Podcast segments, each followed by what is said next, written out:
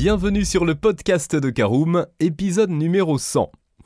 Tout véhicule mis en circulation possède une carte grise, autrement appelée certificat d'immatriculation. Pour les non-initiés, ceci peut être compliqué à déchiffrer.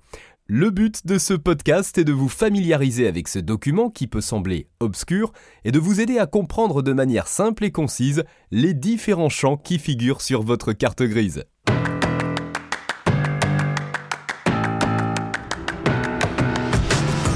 Bonjour et bienvenue dans un nouvel épisode du podcast de Caroom, le podcast dans lequel on vous partage notre expertise dans le domaine de l'automobile. Mandataire, voitures neuves et d'occasion, importation, démarches administratives, essais, bons plans et nouveautés, on décortique tous les sujets ensemble pour répondre au mieux à toutes vos questions sur l'automobile. Caroom, c'est un comparateur de voitures neuves, d'occasion et de leasing mais aussi un guide d'achat qui vous accompagne et vous conseille dans toutes vos démarches automobiles.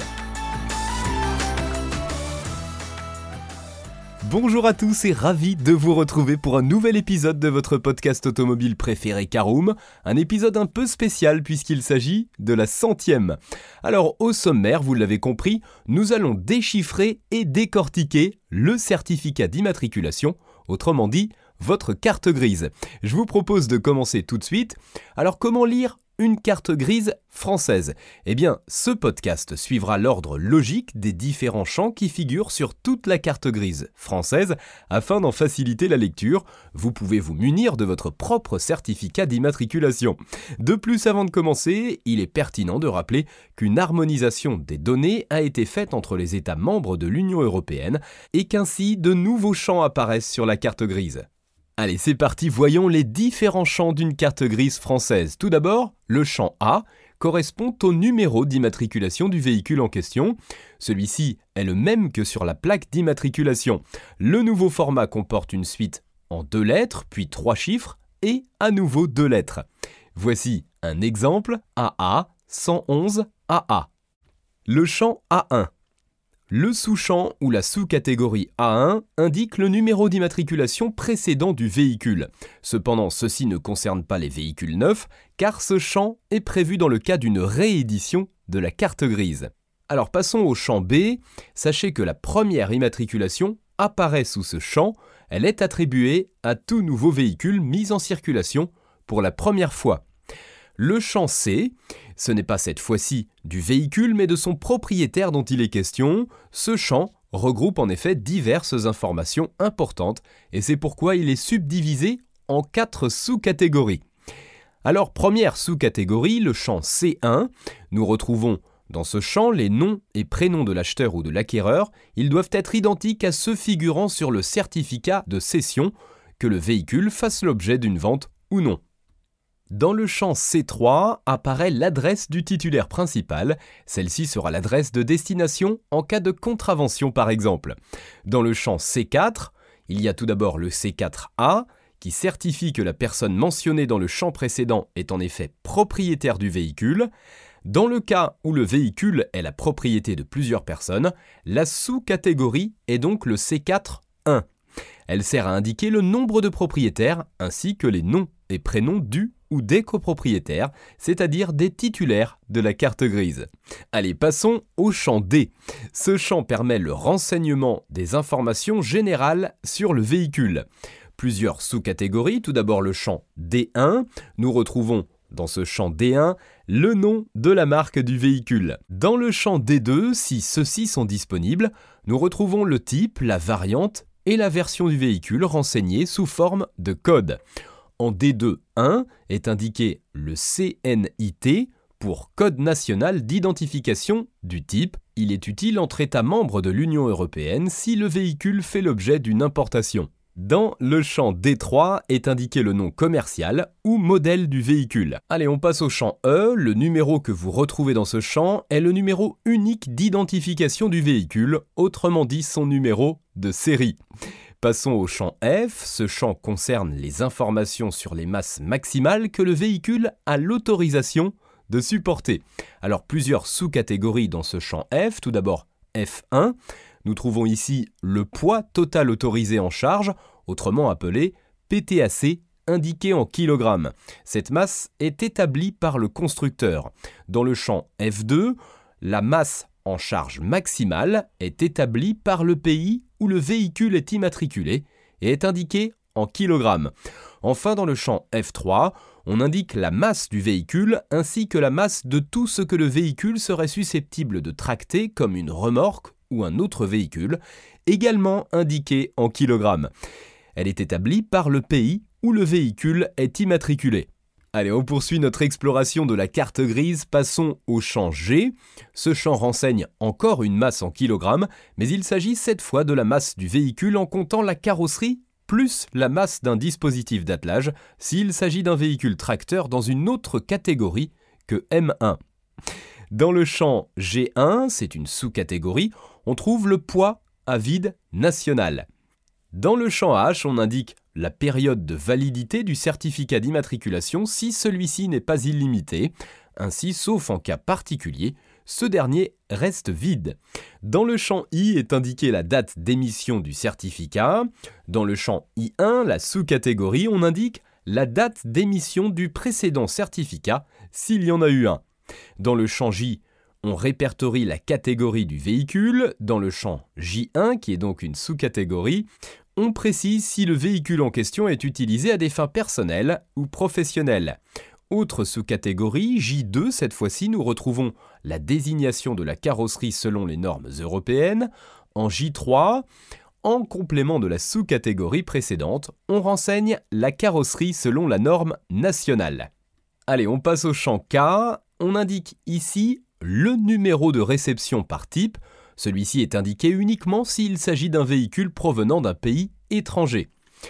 Passons au champ P, qui renseigne sur l'énergie et la puissance du véhicule avec plusieurs sous-catégories. Tout d'abord P1, sont indiquées ici la capacité des cylindres du moteur ou la puissance du véhicule. Ces données sont indiquées en litres pour les voitures et en centimètres cubes pour les motocyclettes. En champ P2, vous retrouverez la puissance nette maximale en kilowatts. Ensuite, dans le champ P3, le type de carburant ou autre énergie comme l'électricité qui fait fonctionner le véhicule sera renseigné et noté sous une abréviation.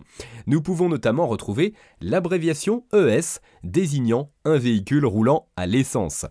En champ P6, la donnée notée est la puissance administrative nationale, autrement appelée cheval fiscal. Elle évalue la puissance du moteur et est notée avec l'abréviation CV. Cette donnée est importante car elle est utilisée dans le calcul du montant de la carte grise et de la taxe sur l'immatriculation. Ensuite, le champ Q, qui concerne uniquement les motocyclettes, elle indique le rapport puissance-masse en kilowatts par kilogramme, c'est-à-dire la puissance massique, qui est un indicateur sur l'accélération du véhicule. Passons au champ S, on retrouve dans ce champ le nombre de places disponibles et autorisées dans le véhicule. En champ S1, donc sous-catégorie. Cela concerne le nombre maximal de places assises en incluant la place conductrice. En S2, autre sous-catégorie du champ S, le nombre de places debout autorisées dans le cas de transport en commun. Ensuite, nous retrouvons le champ U, où sont indiquées diverses informations concernant le véhicule. En U1, sous-catégorie, nous retrouvons le niveau sonore à l'arrêt en décibels. En U2, nous retrouvons la vitesse de rotation du moteur en tours minute. Dans le champ V, nous retrouvons ici les informations concernant l'environnement.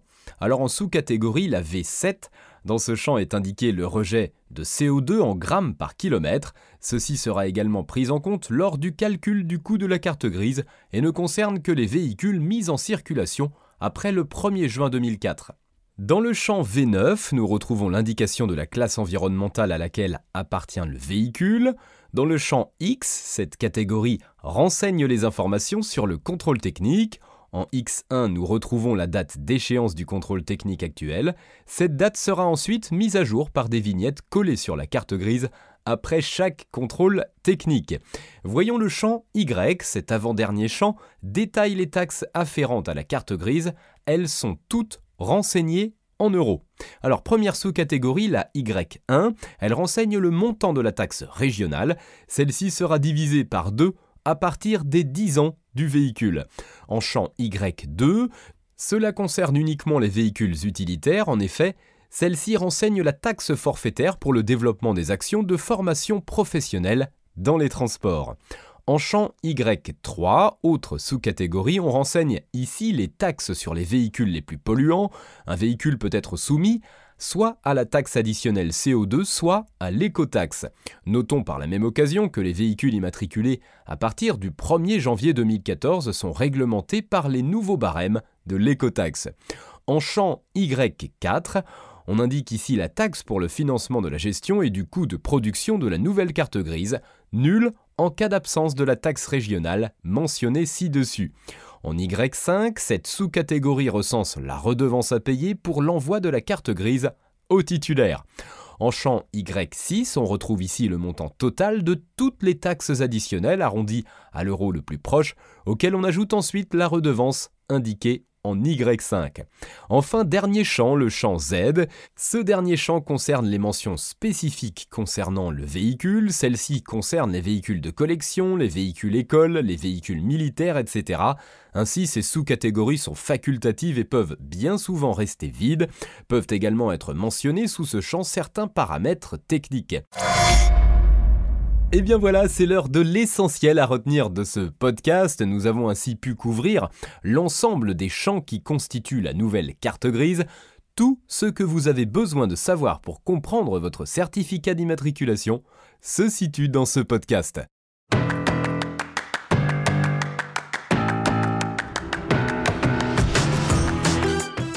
Et bien voilà, on en a fini pour ce centième épisode. Si vous souhaitez avoir davantage d'informations, n'hésitez pas à aller lire l'article en entier. On a mis le lien dans la description, plus quelques bonus. Vous pouvez également le retrouver en tapant Caroom, lire carte grise sur Google. Et si vous avez encore des questions, vous pouvez laisser un commentaire sur l'article ou les poser sur notre forum. Merci d'avoir écouté cet épisode jusqu'au bout. S'il vous a plu, n'hésitez pas à vous abonner au podcast depuis votre plateforme préférée, à le partager autour de vous et sur vos réseaux sociaux. On en profite aussi pour vous demander de nous laisser une note et un avis sur Apple Podcast. Votre avis nous aidera à gagner en visibilité, ce serait vraiment sympa de votre part. Si vous souhaitez vous renseigner davantage pour l'achat d'une voiture neuve ou d'occasion, ou que vous voulez encore plus de conseils et de bons plans, rendez-vous sur www.caroom.fr. Si vous avez encore des questions, des remarques ou des recommandations, n'hésitez pas à nous contacter sur nos réseaux sociaux. Merci encore et à bientôt pour de nouveaux épisodes du podcast de Caroom.